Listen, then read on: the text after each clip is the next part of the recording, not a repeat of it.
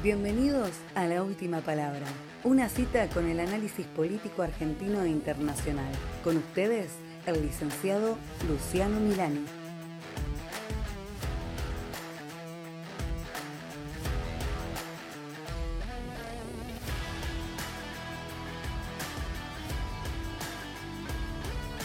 Bienvenidos al segundo episodio de Última Palabra.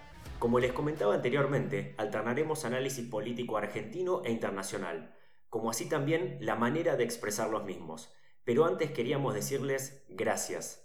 Gracias porque fue impresionante la repercusión que tuvo el primer episodio. Gracias por todos sus comentarios, los cuales intentamos contestar por las diferentes redes sociales.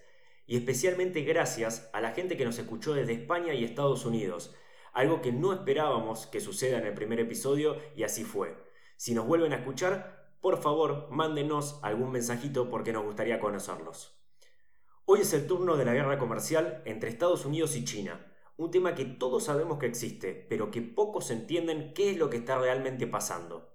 Por eso, creemos oportuno traerte este análisis para que puedas interiorizarte y sacar tus propias conclusiones.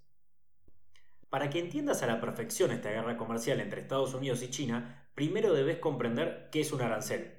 Y te lo explico rápidamente. Como sabes, todos los países del mundo compran y venden productos a otros países. Los productos de importación están grabados con un impuesto, tienen un pequeño recargo. A ese impuesto se lo llama arancel.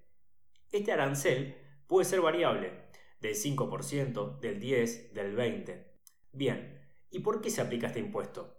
estos aranceles? Muy fácil también. Para que no sea tan atractivo comprar en otros países y de esta manera incentivar el consumo en tu propio país. Vamos a ver el caso particular entre Estados Unidos y China. Estos dos países se importan y exportan mutuamente. Estados Unidos compra a China y viceversa. ¿Qué exporta Estados Unidos a China? Exporta autos, aviones, helicópteros y también, por ejemplo, exporta oro y soja. China compra todos estos productos de Estados Unidos. ¿Y qué le vende? Como te puedes imaginar, tecnología. Televisores, radios, antenas, computadoras, consolas y todo tipo de componente electrónico que, como sabes, China es el rey de este rubro. Ambos países exportan e importan todo este tipo de productos. Esto es solo un ejemplo.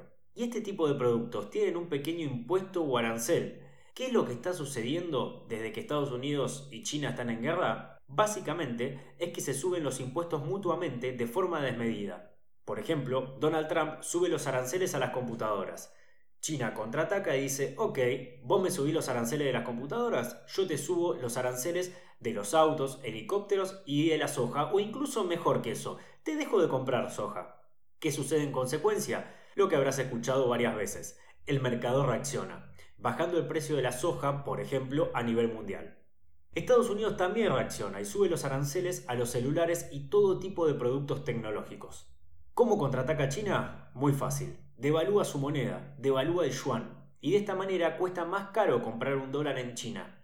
¿Qué consigue China con esto? Que la suba de impuestos por parte de Estados Unidos se compensen comprando un producto más barato. Lógicamente Estados Unidos no se queda de brazos cruzados y dice, perfecto, que el yuan se devalúa, bueno, ahora te va a costar mucho más caro comprarme a mí el petróleo y también el oro. ¿Por qué? Porque tu divisa perdió poder.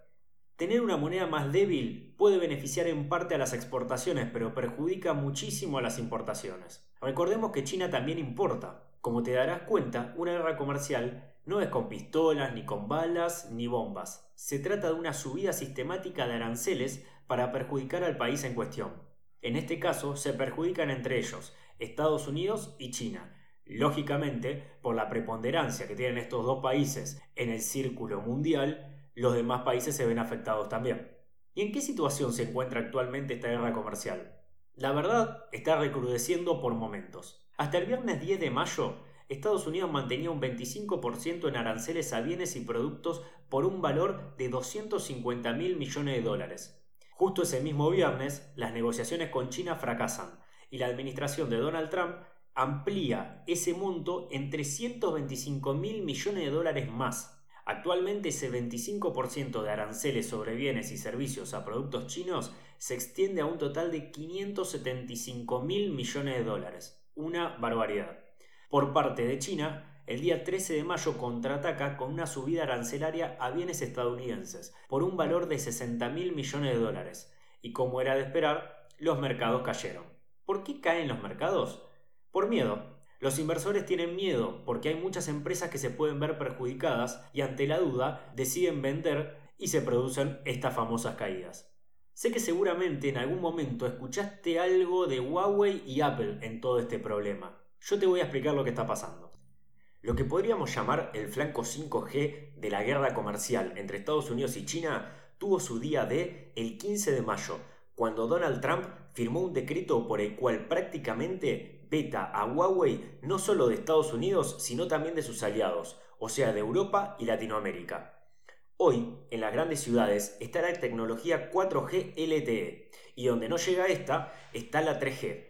El 5G va a tener, según lo que dicen, una velocidad de hasta 100 veces la velocidad que hoy cuenta el 4G. Además de esto, va a permitir que se implemente lo que se llama el Internet de las Cosas, lo que finalmente conseguirá que se pueda conectar tu heladera, la cafetera, tu reloj, etcétera, etcétera, al Internet sin mucho problema, ya que ahora es mucho más complicado conectar todos estos aparatos. La 5G va a tener una latencia muy baja. La latencia, para explicarlo sencillo, es el tiempo que transcurre entre un pedido y una respuesta, que en redes informáticas es el tiempo entre el envío y recepción de paquetes de datos dentro de una red. Volviendo a lo que estábamos, esta latencia baja va a permitir que, por ejemplo, se manejen operaciones quirúrgicas a larga distancia de manera remota. El 5G, en otras palabras, es el futuro. Y en esta guerra por el futuro, los que están liderando claramente son los chinos. Los chinos han desarrollado la red 5G antes que Estados Unidos. En particular, la empresa Huawei ya ha lanzado esta red en algunos puntos específicos de China. Y no solo eso, sino que han ido a Europa y Latinoamérica y llevaron su proyecto de infraestructura 5G. Entonces China pasó de ser un país donde solo se pirateaba tecnología, hasta hace muy poco tiempo, a ser líderes en el desarrollo de la misma. Y Huawei es la marca que ha desarrollado los modelos de teléfonos más avanzados para esta red. Estados Unidos también tiene su red 5G desplegada en algunos puntos, pero hay una gran diferencia. La red estadounidense es más rápida que la 4G a la hora de hacer alguna descarga de alguna aplicación, algún video, película o lo que sea. Pero no alcanza ni por asomo esas 100 veces más que el 4G que nos habían prometido. En cambio, China ya ha experimentado con su red en algunas cirugías a 50 kilómetros de distancia de manera remota y eso realmente es el futuro. Eso sí es revolucionario y es lo que se viene en telecomunicaciones. Viendo esto, es que Donald Trump firma el anteriormente mencionado decreto con base en lo que llama Emergencia Nacional por amenazas contra la tecnología estadounidense. En otras palabras, indica que está prohibiendo comprar dispositivos, ya sean aparatos, modem, chips o lo que sea Huawei en Estados Unidos. Eso es muy grave, pero no es lo peor.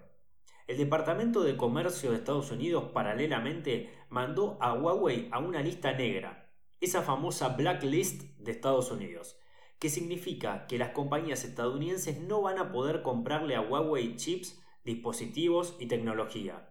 Eso significa que si Apple quería comprar chips Huawei 5G para meterlos en su nuevo iPhone, ya no lo va a poder hacer. Que si Microsoft quería comprar modems Huawei, no lo va a poder hacer. Y que ninguna empresa va a poder comprar esta tecnología china. Y no solo ellos, sino que pretende que tampoco lo hagan sus aliados. Si Europa quiere comprar tecnología Huawei, va a ser sujeto a las famosas sanciones de Trump. Con esta lista negra pretende vetar a Huawei de sus aliados, o sea, prácticamente de todo el mundo occidental. Este es el gran golpe que quiere dar Trump. El problema es que los más afectados no van a ser los chinos, sino las empresas estadounidenses, y más precisamente la empresa más importante del planeta, Apple. ¿Por qué? Porque Apple actualmente depende en gran medida de China. De los 350 millones de iPhone que hoy hay en el mundo, 70 millones se encuentran en China. Estamos hablando de que alrededor de un 20% de los ingresos de Apple son de los chinos. A nivel ventas, Huawei superó ya a Apple y va por el líder en ventas que es Samsung, el gigante coreano. Apple ya empezó a sufrir esta guerra comercial, ya que muchos de sus componentes se fabrican en China y fueron afectados por los aranceles. Entonces, o sube aún más el precio de los ya muy caros iPhones o absorbe la diferencia a la empresa. Sea como sea, Apple pierde. ¿Y si China toma la misma postura que tomó Estados Unidos y prohíbe que las empresas chinas le vendan productos a empresas norteamericanas? ¿O si aquellas fábricas estadounidenses que estén en territorio chino empiezan a tener que pagar más impuestos? Tema con el cual Trump quedaría entre la espada y la pared por una cuestión muy sencilla. ¿Cuántas empresas estadounidenses tienen sus fábricas en China? Casi todas. ¿Cuántas empresas chinas tienen sus fábricas en Estados Unidos? La verdad, muy pocas. Por lo tanto, en una guerra extrema, China podría expropiar, cancelar o cerrar estas fábricas, cosa que Estados Unidos no podría hacer. En chino la palabra crisis se traduce con dos caracteres, Wei Shi. Wei significa peligro y Shi significa oportunidad. Y todo se resume en eso. Lo que para uno es peligro, para otros es oportunidad. Y los que puedan soslayar el peligro y aprovechar la oportunidad serán quienes se beneficien en esta guerra comercial, que no es ni más ni menos que la guerra por la tecnología, la guerra por el futuro. Ahora queremos saber tu opinión. Seguinos y deja tu comentario en arroba Luciano Milani 7, tanto en Instagram como en Twitter. Iremos contestando cada uno de los mensajes por esas mismas vías. Y no se olviden que ustedes tienen la última palabra.